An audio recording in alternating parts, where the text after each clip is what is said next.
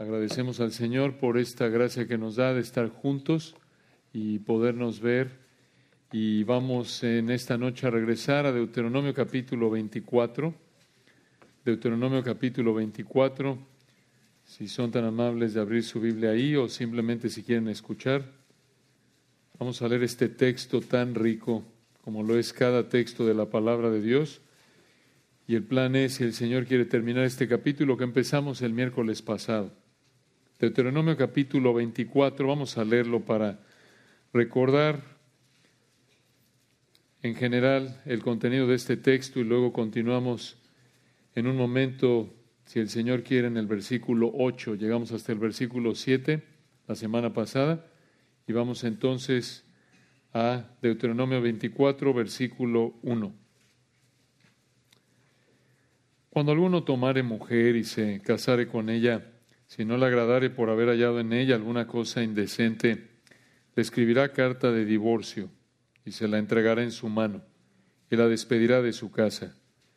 Y salida de su casa podrá ir y casarse con otro hombre. Pero si la aborreciere este último y le escribiere carta de divorcio y se la entregare en su mano y la despidiere de su casa, o si hubiere muerto el postrer hombre que la tomó por mujer, no podrá su primer marido que la despidió volverla a tomar para que sea su mujer, después que fue envilecida, porque es abominación delante de Jehová. Y no has de pervertir la tierra que Jehová tu Dios te da por heredad. Versículo 5. Cuando alguno fuere recién casado, no saldrá a la guerra, ni ninguna cosa se le ocupará libre estará en su casa por un año para alegrar a la mujer que tomó. No tomarás en prenda la muela del molino, ni la de abajo, ni la de arriba, porque sería tomar en prenda la vida del hombre. Cuando fuera hallado alguno que hubiera hurtado a uno de sus hermanos, los hijos de Israel, y le hubiera esclavizado, o le hubiera vendido, morirá el tal ladrón, y quitarás el mal de en medio de ti versículo 8. En cuanto a la plaga de la lepra, ten cuidado de observar diligentemente y hacer según todo lo que os enseñaren los sacerdotes levitas, según yo les he mandado. Así cuidaréis de hacer. Acuérdate de lo que hizo Jehová tu Dios a María en el camino después que salisteis de Egipto. Versículo 10. Cuando entregares a tu prójimo alguna cosa prestada, no entrarás en su casa para tomarle prenda te quedarás fuera, y el hombre a quien prestaste te sacará la prenda. Y si el hombre fuere pobre, no te acostarás reteniendo aún su prenda. Sin falta le devolverás la prenda cuando el sol se ponga, para que pueda dormir en su ropa y te bendiga, y te será justicia delante de Jehová tu Dios. Versículo 14. No oprimirás al jornalero pobre y menesteroso ya sea de tus hermanos o de los extranjeros que habitan en tu tierra dentro de tus ciudades. En su día le darás su jornal, y no se pondrá el sol sin dárselo, pues es pobre, y con él sustenta su vida, para que no clame contra ti a Jehová, y sea en ti pecado. Los padres no morirán por los hijos, ni los hijos por los padres. Cada uno morirá por su pecado. No torcerás el derecho del extranjero ni del huérfano, ni tomarás en prenda la ropa de la viuda, sino que te acordarás que fuiste siervo en Egipto y que de allí te rescató Jehová tu Dios. Por tanto, yo te mando que hagas esto. Versículo 19. Cuando sigues tu mies en tu campo y olvides alguna gavilla en el campo, no volverás para recogerla. Será para el extranjero, para el huérfano y para la viuda para que te bendiga Jehová tu Dios en toda obra de tus manos. Cuando sacudas tus olivos, no recorrerás las ramas que hayas dejado tras de ti. Serán para el extranjero, para el huérfano y para la viuda. Cuando vendimies tu viña, no rebuscarás tras de ti. Será para el extranjero, para el huérfano y para la viuda. Y acuérdate que fuiste siervo en tierra de Egipto. Por tanto, yo te mando que hagas esto. De nuevo un texto muy importante, como empezamos a ver la semana pasada.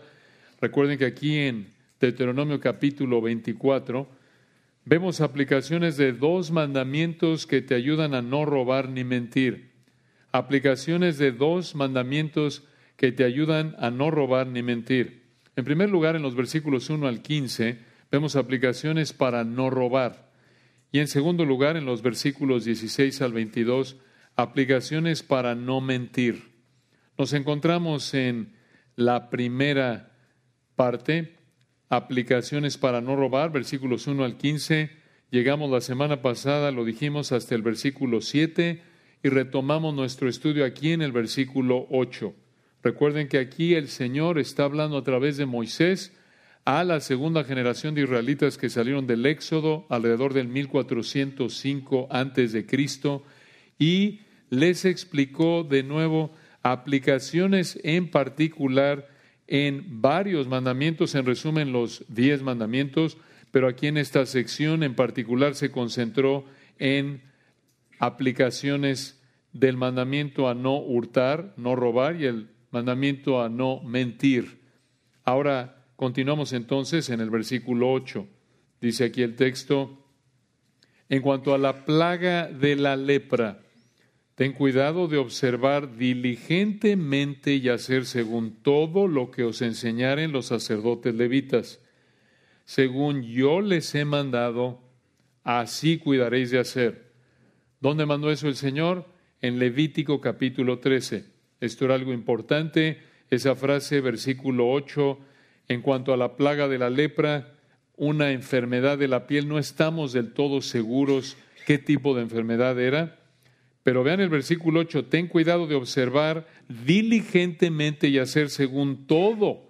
Esto habla de una obediencia cuidadosa, minuciosa, completa, detallada. Esta es una verdad que vemos repetida a lo largo de Deuteronomio. El asunto de la lepra para el Señor aquí, bajo la ley, para la nación de Israel, era algo muy importante. Tenían que hacerlo así. Era algo delicado y para recordarles la seriedad que debían darle a tratar la lepra como el Señor lo mandó allá atrás en Levítico capítulo 13, en el versículo 9 les recordó un incidente que ellos habían vivido. Véanlo ahí en el 9. Acuérdate de lo que hizo Jehová tu Dios a María en el camino después que salisteis de Egipto. ¿A qué se refiere aquí el Señor? A Números capítulo 12. En Números capítulo 12, cuando el Señor juzgó a María por rebelarse contra Moisés. Y la idea aquí en el 9 es que si ellos no enfrentaban, no trataban la lepra cuidadosamente como el Señor lo mandó en el versículo 8, perderían el privilegio de adorar al Señor como María lo perdió cuando tuvo esta infección, a lo que hace referencia el versículo 9. Eso era lo más grave. En términos de su vida, eso era lo más grave. El perder el privilegio de adorar al Señor. Claro que era grave la enfermedad en sí, pero lo más grave era que habrían perdido el privilegio de adorar al Señor. Entonces, tenían que, versículo 8, tener cuidado de observar diligentemente y hacer según todo lo que les mandaran los sacerdotes levitas, lo cual apunta a que los sacerdotes levitas se habrían apegado a lo que el Señor les mandó ahí atrás en Levítico 13. Ahora vean el versículo 10. Pasa a otra aplicación con un giro diferente, pero sigue otra vez bajo la aplicación de no robar. Por así decirlo, versículos 8 y 9 apuntaba a que no le robaran a la gente el privilegio de adorar al tratar la lepra como el Señor lo mandó, versículo 8. Ahora viene versículo 10, otra aplicación del mandamiento a no robar. Vean ahí el versículo 10. Cuando entregares a tu prójimo alguna cosa prestada, no entrarás en su casa para tomarle prenda. Versículo 11, te quedarás fuera, y el hombre a quien prestaste te sacará la prenda. ¿Por qué? ¿Por qué no debían entrar como Pedro por su casa directo y decir, sabes que esto te lo presté, compadrito, te lo, me lo tomo de regreso, hasta luego, entro y salgo? No, no, no, no. Debían, versículo 11, quedarse afuera y el hombre a quien le prestaron iba a sacarle la prenda. ¿Por qué debían hacer eso? ¿Por qué versículo 10? No se oye tan serio esto. ¿Por qué, ¿Por qué versículo 10 no debían entrar en casa de la persona a la que le prestaron algo? ¿Por qué debían en el 11 quedarse fuera y el hombre a quien le prestaron debía sacar la prenda? ¿Por qué? Porque esto mostraba que el acreedor, el que había prestado, no era dueño de la casa. Pero escuchen, detrás de esto, el fondo de esto, es que al hacer esto mostraba respeto hacia el deudor, respeto hacia el que tomó prestado y respeto a la propiedad que el Señor le dio al que tomó prestado.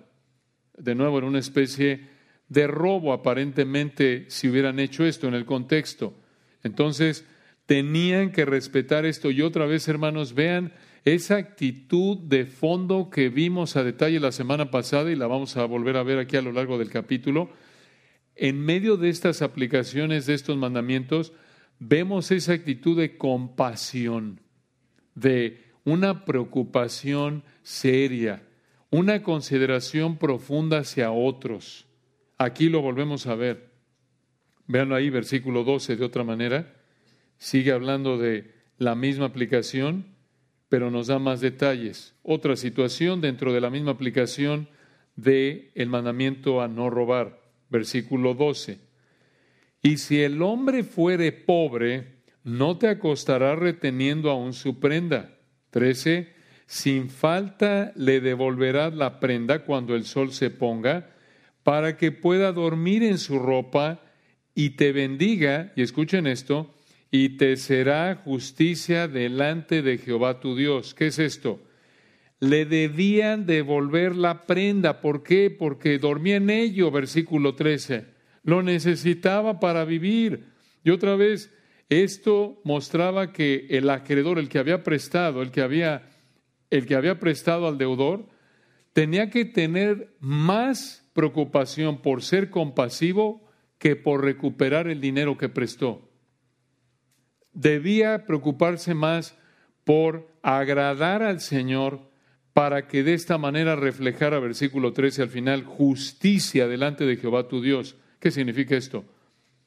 Si obedecía el que había prestado, no que era salvo por obras, no, expresaba su justificación, expresaba que Dios lo había declarado perfectamente obediente mediante la fe únicamente, expresaba esa fe genuina al obedecer estos mandamientos. La implicación es que eran verdaderamente salvos por la fe únicamente. Recuerden cómo Abraham creyó a Dios y le fue contado por justicia. Génesis 15:6. Pero otra vez, vean cómo este hombre debía preocuparse más. Yo te prestaba a ti a mí me debía preocupar más obedecer al Señor para que mostrara, versículo 13, justicia delante de Jehová mi Dios, aun si no me hubieras pagado tú que eras pobre. Vean ustedes, la preocupación debía ser que honraran al Señor antes que recuperaran el dinero que prestaron. Qué recordatorio, hermanos, qué importante verdad, como se reitera en toda la palabra de Dios, esta debe ser la preocupación que debe estar en el primer lugar del ranking de preocupaciones, de la jerarquía de preocupaciones en nuestra vida. Obedecer al Señor para que sea justicia delante de Él de nuevo. Expresar nuestro amor al Señor, nuestra obediencia al Señor. Expresar amor al Señor como en obediencia a Él, lo cual muestra justicia, refleja que Él nos ha justificado por la fe. Refleja salvación genuina. Esto nos debe llevar a examinarnos porque con frecuencia nos preocupa más el dinero que honrar al Señor. Es algo triste. No por nada el Señor tomó tanto tiempo en el Sermón del Monte en Mateo 6 para hablar de que, miren, no se preocupen como los incrédulos, qué comeremos, qué veremos, ¿Qué vestiremos? Mas buscad primeramente el reino de Dios y su justicia. Concéntrate en honrar a Dios en primer lugar. Claro, parte de honrar a Dios es ser buen administrador del dinero que Él te da, claro, pero dentro de parámetros, dentro de un orden de prioridades que el incrédulo no entiende. El incrédulo, recuerden, dice, oye, pues este dinero yo lo gané, yo lo voy a defender a capa y espada, aunque sean 10 dólares. Oye, pero son 10 dólares. No me importa, son 10 dólares. No podemos actuar así, hermanos. Y muchas veces tratamos de justificar nuestra avaricia de diferentes maneras, como planeamos en un momento ilustrarlo. Pero vean ustedes, era más importante obedecer al Señor al mostrarle compasión a este pobre a quien le habían prestado que recuperar lo que habían prestado. Vean, hermanos, misma idea en el versículo 14. Versículo 14, no oprimirás al jornalero. Jornalero se refiere a un trabajador por día. Trabajaba y al final del día se le daba su sueldo por ese día que había trabajado. Versículo 14, no oprimirás al jornalero pobre y menesteroso. Menesteroso se puede traducir miserable, abrumado por la necesidad pobre. Quiero que vean aquí que este hombre era pobre no por flojo. Este es un gran ejemplo que muestra que es posible ser pobre aunque trabajes. Sí, la pobreza, como lo vemos en otras partes de las Escrituras, puede ser causa de pecado o resultado del pecado de la flojera. El que no quiere trabajar tampoco coma. Proverbios también lo muestra. Pero también puede haber pobreza, como lo vemos aquí en el versículo 14, no por flojera, sino porque en la soberanía de Dios esta persona no tiene mucho. Esa es la idea aquí en el 14. No oprimirás al jornalero, este era un trabajador. Eh, no era, y vean versículo 14, no oprimirás al jornalero pobre y menesteroso. Era un trabajador abrumado por la necesidad, era un trabajador pobre. ¿Es posible tener eso? Esto corrige la idea equivocada que podemos llegar a tener que si no tienes dinero es por pecado. Si no tienes dinero es porque pecas de flojo. No necesariamente. Puedes, versículo 14, trabajar, pero eres pobre. No tienes mucho. Al final el Señor, Jehová hizo al pobre y al rico. Él determina, Él da, la, Él enriquece y Él empobrece en términos de soberanía, en términos definitivos, Él determina el ingreso de cada persona. Nuestra responsabilidad es ser obediente, reflejando así la salvación que el Señor nos ha dado en Cristo por la fe únicamente. Pero el Señor en su soberanía, algunos le agrada darles más y otros menos. Y ese no es el punto, la cantidad o el nivel de ingresos, sino eh, no se mide ahí necesariamente la espiritualidad, sino por obediencia al Señor, porque seamos trabajadores. Aquí en el versículo 14, este es un trabajador, es un jornalero, pero es pobre y menesteroso. Y el Señor les dijo, versículo 14, no oprimirás al jornalero pobre y menesteroso, ya sea de tus hermanos, esto es compatriotas israelitas, o de los extranjeros que habitan en tu tierra dentro de tus ciudades. Entonces, era posible que hubiera trabajadores pobres, israelitas y gentiles, israelitas y no israelitas. Una gran ilustración, hermanos, de que puedes tener, de nuevo, esto fue para Israel bajo el antiguo pacto, sí, para, eh, de nuevo, esto fue para ellos, nosotros somos la iglesia, el cuerpo de Cristo, participamos del nuevo pacto, no se aplica a nosotros de manera directa, pero estas verdades de la compasión, como lo vemos reiterado en el Nuevo Testamento, claro que se aplican. El no ser avaro, claro que se aplica. El entender estas verdades reiteradas en otras partes de las Escrituras se aplican. Esto es que puedes tener a gente incluso de diferentes razas, incluso puedes tener a creyentes e incrédulos que trabajan por la gracia común de Dios y tienen dinero, pero muy poco. Tienen necesidad. Y versículo 14, el Señor les dijo ahí, no oprimas a estas personas. ¿Cómo? ¿Cómo iban a evitar oprimirlas? Versículo 15, en su día le dará su jornal, esto es su paga, es la idea, su sueldo, y no se pondrá el sol sin dárselo, pues es pobre, y con él sustenta su vida para que no clame contra ti a Jehová y sentí pecado. En otras palabras, escuchen, el que contrató a este trabajador pobre, el que lo contrató, le debía al trabajador su sueldo. No pagarle era considerado robo. Y si el trabajador, versículo 15, traía esto al Señor, esto es, yo era un jornalero y no me pagaba y venía el Señor a clamar a Él. Entonces Al clamar al Señor, el Señor trataría con el que me contrató, que me había robado al no haberme pagado. Esa es la implicación. Observen, hermanos, el cuidado del Señor hacia el trabajador. Aquí. Y la bendición del Señor al oír la oración, incluso de los más necesitados. La implicación aquí es que vienen a Él en sus términos. A través de Cristo vienen a Él, aplicando esto a nuestra época. En esa época, obviamente no entendían lo que entendemos ahora de quién es nuestro Señor, pero habían venido en fe arrepentida al Señor a clamar a Él, porque solo podían volverse a Él, porque necesitaban comer y habían trabajado y no les había pagado el que los había contratado. Y la implicación es que les robó, no les robó, no es implicación, les robó. Y la implicación es que acordaron, mira, al final del día te pago y no les pagó. Hermanos, esta verdad es aplicada a nosotros como cristianos en Santiago 5, 1 al 5. Santiago 5, 1 al 5, lo pueden ver después. Eh, escucha, si tú no le pagas a tus empleados, pecas. Pecas al robarle a tus empleados y te expones a su disciplina. ¿Le has pagado a todos los empleados que trabajan para ti? Incluso si no eres dueño de una compañía, dices, pero eso no se aplica a mí. Yo no soy dueño de una compañía. Yo no tengo autoridad en la empresa donde trabajo para determinar o pagarle a alguien su sueldo. Es probable, pero ¿qué tal la persona que viene a reparar algo a tu casa y acuerdas pagarle y luego no le pagas? O hermanos, tristemente nos llega a pasar y lo decimos con vergüenza algunos de nosotros, llega la persona, sea cristiano o no, y nos estamos peleando por 10 dólares.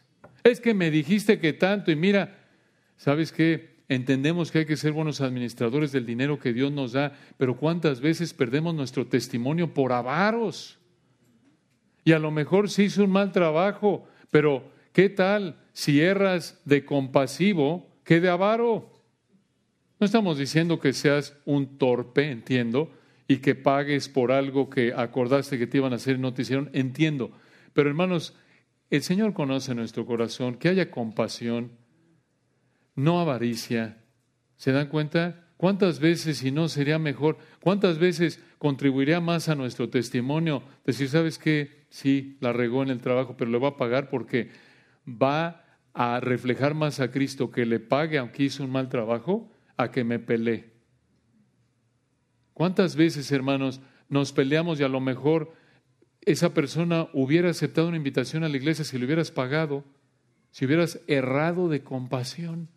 Y seguramente el Señor te hubiera dado lo que le diste, aunque lo hubieras, te hubieras visto tentado a pensar, lo perdí. Piénsenlo. Tristemente nos llega a pasar, hermanos, entramos al dinero y nos ponemos ahí a, pelear por, por piedras.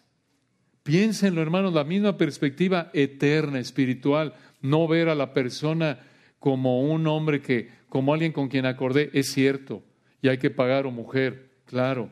Pero hermanos, Pensemos en términos espirituales, como lo acabamos de mencionar. Evaluemos la situación. ¿Vale la pena? ¿Qué, ¿Qué, importa más? ¿Que no pierda tanto dinero o que mejor de un buen testimonio y diga, hombre, nunca he conocido a alguien así? Porque la persona sabe que hizo un mal trabajo y le pagaste.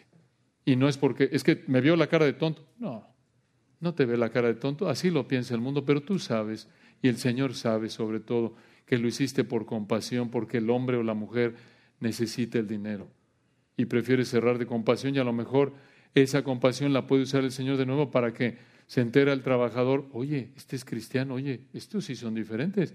Oiga, ¿qué iglesia va, Señor? Y no que, ¿qué? Un versículo ahí, este, ¿qué, qué, son iguales. Se pelea conmigo por 20 dólares, igual que el vecino de al lado que se está drogando.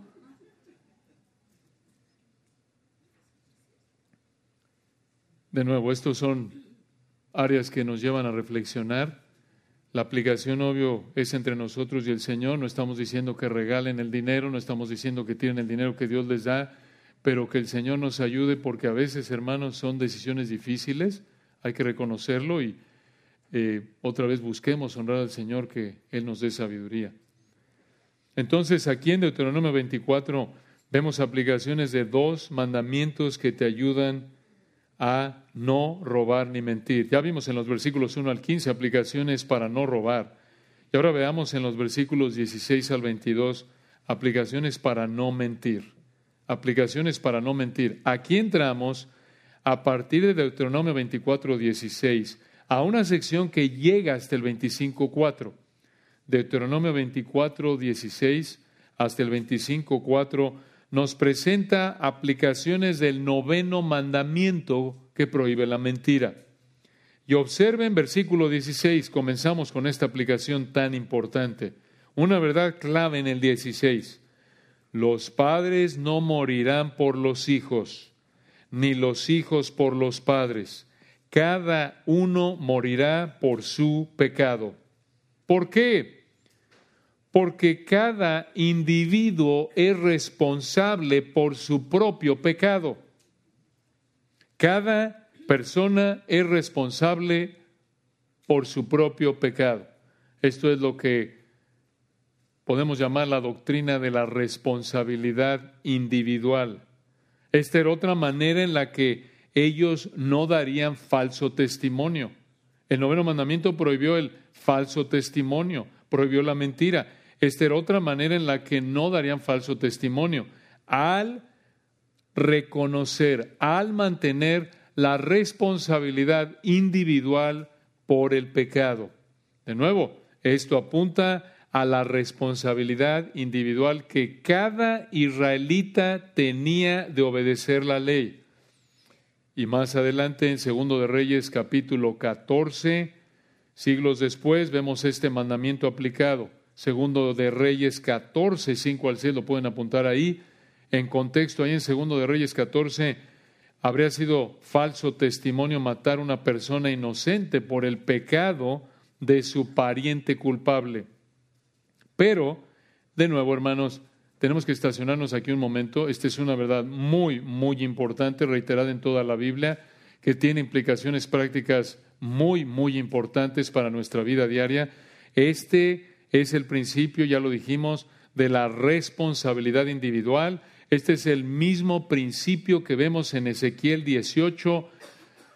El alma que pecare, esa morirá los padres no morirán por el pecado de los hijos, ni los hijos por el de los padres, prácticamente basado en Deuteronomio 24, 16. Esta verdad está en toda la Escritura, en el Nuevo Testamento igual, Santiago 1. Cada uno es tentado cuando de su propia concupiscencia es atraído y seducido. Incluso desde el punto de vista de 1 de Corintios 10, 13, no os ha sobrevenido ninguna tentación que no sea humana, pero fiel es Dios que nos dejará ser tentados más de lo que podáis resistir sino que junto con la tentación dará la salida para que podáis soportar. Eso apunta también de manera indirecta a la responsabilidad individual, porque hablando a ti, cristiano, 1 Corintios 10, 13, si Dios no te va a dejar ser tentado más de lo que puedas soportar, eso apunta que cuando tú y yo pecamos es por nuestra culpa. No porque Dios me permitió enfrentar una tentación tan grande que no la pude sobrellevar y me venció. No, no. Esto aplasta, escuchen esto, esto aplasta la mentira que dice que tu pecado es la culpa de alguien más. Esto derriba las ideas del mundo de opresión racial, de que yo soy así porque los ricos, los burgueses me trataron así, es que esta raza es así porque los de arriba oprimieron a los de abajo y es culpa de los de arriba.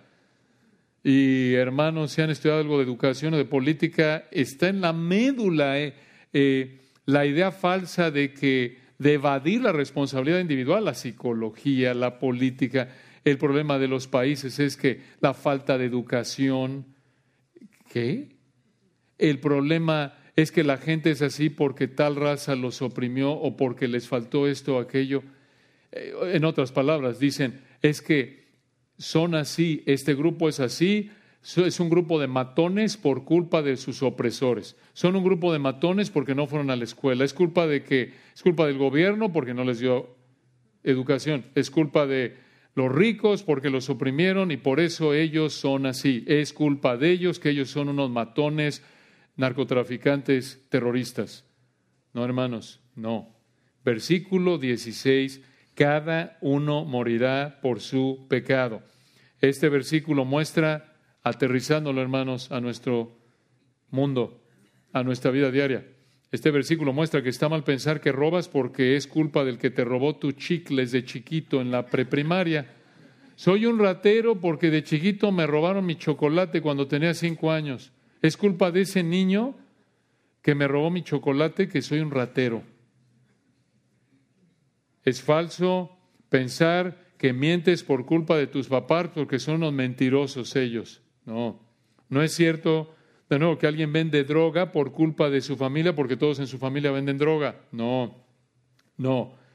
Incrédulo y creyente es responsable por su pecado. Cuando tú pecas, solo hay una persona que es responsable. Tú. Cuando yo peco, solo hay una persona que es responsable. Yo, el que peca. Incluso si tú eres tentado a pecar, tú eres responsable por la tentación y por pecar, como dice Santiago 1. Cada uno es tentado cuando de su propia concupiscencia es atraído y seducido. Tú tienes la responsabilidad de evitar la tentación, de huir de la tentación. Huye de las pasiones juveniles, huí de la idolatría, huí de la fornicación. Si tu ojo derecho te es ocasión de caer, sácalo y échalo. Evita, toma medidas radicales para evitar la tentación. Y si por la razón que sea te encuentras en una tentación, tu responsabilidad es evitarla para que no alimentes deseos pecaminosos y termines cediendo a la tentación y pecando. Tan importante esta verdad. Muchos de nosotros, escuchen esto, muchos de nosotros no dejamos ciertos pecados porque no queremos someternos a esta verdad. Muchos de nosotros como cristianos, incluso genuinos, tenemos dificultad con dejar ciertos pecados porque no queremos reconocer nuestra responsabilidad individual por esos pecados. En un sentido, digo, simplemente para salvación, haciendo un lado el sentido, para salvación. No puedes venir a Cristo por la gracia de Dios hasta que no reconozcas que eres un pecador que merece el infierno. No puedes venir a Cristo hasta que no reconozcas tu responsabilidad por tu pecado, que eres lo que eres y como eres por tu culpa, no la culpa de tus papás, ni de tu abuelito, ni de tu tatarabuelito. Incluso ya cristianos, hablando de santificación, hablando de crecimiento espiritual, en un sentido como cristianos, el primer paso para dejar tu pecado en la vida diaria es reconocer tu culpa reconocer tu culpa. Pensemos en el enojo pecaminoso. Muchos de nosotros somos, luchamos más con esto. No es que me haces enojar, esposa, es que cómo me hace enojar, es que cómo me hace enojar tal persona o aquella persona. No, quizás tu pecado me tienta al enojo, pero si yo me enojo es por mi culpa, no la tuya, aunque tu pecado me tiente a enojarme. Tú eres responsable por tu pecado, yo soy responsable por mi pecado. Y una ilustración de esto es Romanos 12. Tenemos que dar bien por mal. Si tú haces mal, yo te tengo que dar bien. No es que, es que como me hizo mal, tengo que darle mal. Pues, ¿Cómo no lo voy a tratar así? Ve cómo me trata. No, no. Tú eres responsable. Tan importante esto, hermano. Se aplica en tantas áreas. Por ejemplo, esposas que, que no vienen a la iglesia porque el marido inconverso las manipula y no las deja venir. Dice, es que no vengo porque no me deja venir. ¿Sabes qué? Es una situación difícil y tratas de negociar a lo mejor con sabiduría, pides sabiduría al Señor, pero al final no podemos dejar de congregarnos como algunos tienen por costumbre. No puedes vivir la vida cristiana como Dios manda, a menos de que seas parte de una iglesia local. Entonces, si vas a tener que no someterte a tu marido en esa área porque te está pidiendo que no peques, más bien te está pidiendo pecar al no congregarte, confía en el Señor, busca ser sabia conforme a tu capacidad y confías en el Señor, pero no dices, es que no me congrego porque me tiene amenazada que se va a ir por ahí con otra. Algunos lo pueden llegar a hacer. ¿Sabes qué? Es problema de él. No te puede manipular, lo hacen, y tristemente lo hacemos de maneras más sutiles, incluso como cristianos. Es que, quizá no es en esa manera, esperamos que nadie lo haga así, pero maridos inconversos que dicen, es que si te vas a la iglesia, me voy con otra. Y si me voy con otra, es tu culpa. Perdón. Y la pobre mujer vive con un peso de conciencia que no debe tener. Entonces, cada uno, versículo 16, otra vez, cada uno morirá por su pecado. Vean el versículo 17, otra aplicación aquí. Y aquí estamos entrando a la recta final, hablando de los necesitados en esta aplicación de el mandamiento a no mentir. Vean a partir del versículo 17, muy importante. Vean cómo enfatiza el Señor tanto la compasión. En el 17, no torcerás el derecho del extranjero, ni del huérfano, ni tomarás en prenda, esto es para un préstamo, la idea en el hebreo, la ropa de la viuda. Ahora, la idea es esta, si uno de estos tres grupos, extranjero, huérfano, viuda, si uno de estos tres grupos necesitaba la protección de la ley, ellos debían dárselas. Es la idea aquí, por eso dice en el 17, no torcerás el derecho del extranjero no debían pervertir la justicia que estos tres grupos merecían. Y al no pervertir la justicia, al no torcer la justicia que se les debía aplicar al extranjero, al huérfano y a la viuda, habrían honrado el mandamiento a no dar falso testimonio. Ahora, estos tres grupos, ¿por qué los señala aquí el Espíritu Santo? ¿Por qué?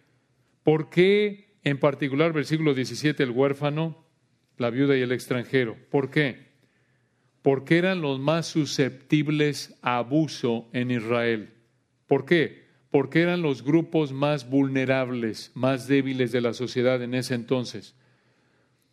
Un escritor nos ayuda a entender por qué los extranjeros, los huérfanos y las viudas eran los más vulnerables en ese entonces en Israel. Incluso en muchos países de nuestra época vemos algo de esto. Escuchen, en esa época un extranjero no podía poseer propiedad, no podía ser dueño de propiedad, no podía contar con el apoyo de su familia o tribu en asuntos legales y como el texto lo indica aquí, podría ser una tentación para una autoridad israelita tratarlo pecaminosamente por ser extranjero, pensar, pues como este es, moabita, pues no importa. Y encima de todo podía ser deportado. Esto hacía que los extranjeros fueran muy vulnerables en la sociedad de la época de Deuteronomio. Y lo mismo en el caso de las viudas. Eran muy vulnerables en ese entonces, porque al no tener marido una viuda en esa época, o parientes que les ayudaran con sus necesidades económicas, tenían las viudas que trabajar y los hombres se podían aprovechar de ellas explotándolas. Una ilustración de esta esto es Ruth, Ruth 2, cuando vos para ahí a los trabajadores y dicen, déjenla. Les dice, déjenla, déjenla trabajar. Y si las viudas eran de edad avanzada, no podían trabajar. Ahora, los huérfanos también eran un grupo muy vulnerable por otras razones. No podían ser dueños de propiedad. Si no había alguien que cuidara de ellos, tendrían que trabajar y se volvían presa fácil de explotación laboral o incluso hasta de cosas peores. Entonces, los extranjeros, las viudas y los huérfanos eran grupos de personas vulnerables, muy necesitadas, y Dios en su misericordia le dio a Israel estas leyes para proteger a estos grupos tan débiles. Vean de nuevo el versículo 17, Deuteronomio 24, 17. No torcerás el derecho del extranjero ni del huérfano, ni tomarás en prenda la ropa de la viuda. Y observen, en lugar de abusar de estos tres grupos, en lugar de abusar, versículo 17, al torcer el derecho hacia el extranjero, el huérfano, la viuda, debían recordar ellos cómo el Señor los había tratado cuando fueron el grupo más vulnerable en Egipto, cuando fueron esclavos. Vean el texto. 17 otra vez. No torcerás el derecho del extranjero ni del huérfano, ni tomarás en prenda la ropa de la viuda. sino que te acordarás que fuiste siervo, esclavo aquí en Egipto es la idea, y que de allí te rescató o te redimió Jehová tu Dios. Por tanto, yo te mando que hagas esto. Observen esto. Te acordarás, 18. Esto es, mucha atención, la memoria, el recordatorio de cómo el Señor les mostró compasión al redimirlos cuando eran esclavos en Egipto, cuando estaban en la posición, en el lugar más vulnerable de la sociedad egipcia, debería haberlos alentado a no abusar a los más vulnerables de la sociedad, huérfanos, extranjeros, viudas. Dicho de otra manera, debían ser imitadores del Señor. Debían tratar a los huérfanos extranjeros y viudas como el Señor los trató cuando ellos fueron esclavos en Egipto. Hermanos, esta es la misma idea que encontramos, recuerdan, ahí en el Nuevo Testamento. Por ejemplo, el Señor nos manda a ser imitadores de Dios como hijos amados en Efesios 5.1 y andar en amor. Y ahí se está refiriendo a que seamos amables, perdonándonos unos a otros, así como Dios nos ha perdonado en Cristo. Pero hay algo importante aquí, hermanos, un asunto de aplicación importante. Hace años hablaba con alguien que profesaba ser cristiano y él decía que pasajes como este apoyaban la migración ilegal, porque era compasivo dejar que los que entrara la gente de manera ilegal a un país. Hermanos, eso no es lo que enseña el texto. Pasajes como este no apoyan la migración ilegal, apoyan la compasión hacia los más necesitados. Ayudar a una viuda, a un huérfano extranjero necesitado no significa que le ayudas a desobedecer la ley, claro, a menos de que esa ley vaya contra la palabra de Dios. Pero la compasión de la que habla este texto y el resto de la Biblia debe reflejar la compasión del Señor, como ya lo explicamos. Y por supuesto que el Señor jamás muestra compasión para contribuir a que pequemos. Al contrario, su compasión santa siempre nos apunta a la salvación y a la santificación en el amado Hijo de Dios. No puedes decirle al Señor, Señor, ten compasión de mí, me voy a robar, voy a robarle aquí a mí a mi vecino el carro, porque pues no tengo, tengo que proteger a mi familia, Señor, ten misericordia de mí, bendice mi robo. No lo harías, claro, pero cuando tú eres, estás del otro lado, en otras situaciones mm, lo justificamos y muchas veces tendemos a hacer eso y torcer la escritura, no podemos hacer eso. Recuerden, la compasión que el Señor le mandó a los israelitas estaba, eh, es un asunto, estaba anclado en la realidad del Señor al haberlo liberado de Egipto. Eh, como todo, la práctica está cimentada en la teología. La práctica de la compasión estaba cimentada en quién es Dios y cómo actuaba, y lo mismo para nosotros en el Nuevo Testamento. Y vean ustedes cómo termina este capítulo. Otra aplicación del mandamiento a no mentir. Versículos 19 al 22, última parte del capítulo 24. Aquí el Señor les dio mandatos que fueron parecidos a otros mandatos que habían oído antes. Por ejemplo, en Levítico 19, 9 y 10. Levítico 23, 22. Ahí en Levítico 19, 9 y 10 y 23, 22 encontramos mandatos parecidos a los que hay aquí en los versículos 19 al 22. Vean el 19. Cuando ciegues tu mies en tu campo, y olvides alguna gavilla, esto es lo que habían recogido de la cosecha, a eso se refiere gavilla, en el campo, no volverás para recogerla. Será para el extranjero, para el huérfano y para la viuda, para que te bendiga Jehová tu Dios en toda obra de tus manos. Vean esto, era serio. La bendición del Señor en todo lo que hacían en su trabajo dependía desobediencia a este mandato a ser compasivos hacia el extranjero, el huérfano y la viuda. Así de importante era para el Señor que mostraran compasión a estos tres grupos.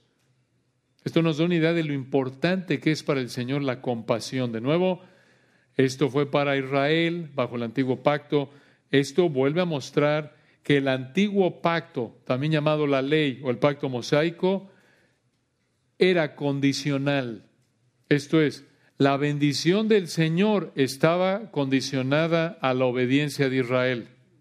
Así fue en ese entonces. Recuerden, hay seis pactos en la Biblia, solo el pacto mosaico es condicional. Los otros cinco son incondicionales. Solo hay seis pactos en la Biblia. Se mencionan con la palabra pacto pacto con Noé, noético, ¿recuerdan? Pacto con Abraham, abrámico, pacto sacerdotal, ¿recuerdan? Tenemos el pacto con David, segundo de Samuel 7, lo veremos si el Señor quiere en unas semanas.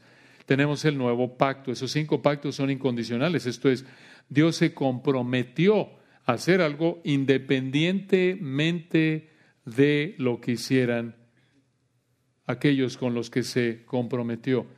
En algunos casos habrían consecuencias por su desobediencia, sí, pero el cumplimiento de esos cinco pactos no dependía de la obediencia de las personas con las que Dios hizo esos pactos. Pero el único pacto condicional, el único pacto cuyo cumplimiento dependía de la respuesta de Israel fue el antiguo pacto.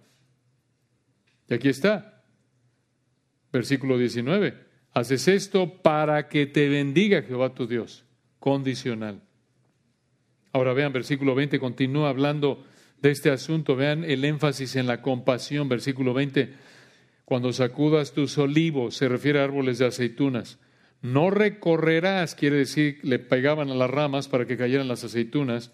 Y en el 20 dice, no recorrerás las ramas que hayas dejado tras de ti. Serán para el extranjero, para el huérfano y para la viuda. Esto es, debían golpear el árbol una vez y dejar el resto para estas personas. Vean otra vez, va contra la avaricia de que, oye, esa, pégale, ya está como piñata ahí, ¿no? Ya diez veces, es que no cae esa aceituna. No, no me puedo ir hasta que caiga esa aceituna, porque es mi árbol y vamos a perder una aceituna. Qué tacaños. ¿Cómo somos así tantas veces? ¿No es cierto? Vean, a eso apunta esto. Una vez, pum, lo que quedaba, deja que pase el huérfano el extranjero y la viuda y que recoja lo que quedó.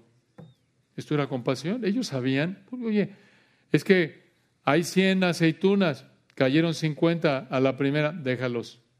Es para, era una muestra de compasión para que a través de eso el Señor proveyera para el huérfano, el extranjero la viuda. Vean otra vez cómo iba en contra de la actitud. Obvio, esto también se aplica el no tener esa actitud. Estamos hablando de la actitud aquí, obvio. No, no podemos aplicar esto a nosotros en la actualidad. Otra sociedad, de nuevo, otro pacto para Israel únicamente, pero sí aplicamos la verdad que reiteran en el Nuevo Testamento y a lo largo de la Biblia, de que no debemos ser avaros, debemos ser compasivos, generosos. Vean versículo 21.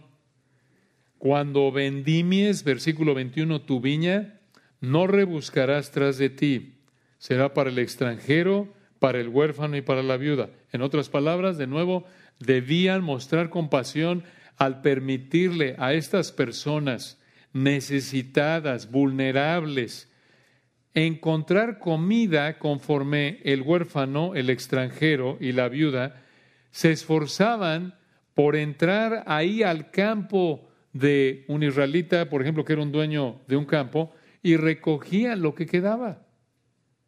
Era una manera de ayudarles. ¿Recuerdan cómo vos aplicó este mandato con Ruth? Ruth era los tres grupos en una, porque Ruth era extranjera, era huérfana y era viuda. Era una, en términos más bien aclaro, pobre, viuda y extranjera. Era pobre, viuda y extranjera. Ahí vos reflejó su fe genuina al mostrar obediencia a la ley como este mandato lo indica. Reflejó su amor al Señor. Era un hombre de Dios, recuerdan, como también lo fue Ruth. mujer virtuosa, uno para el otro. ¿Por qué tenían que hacer esto?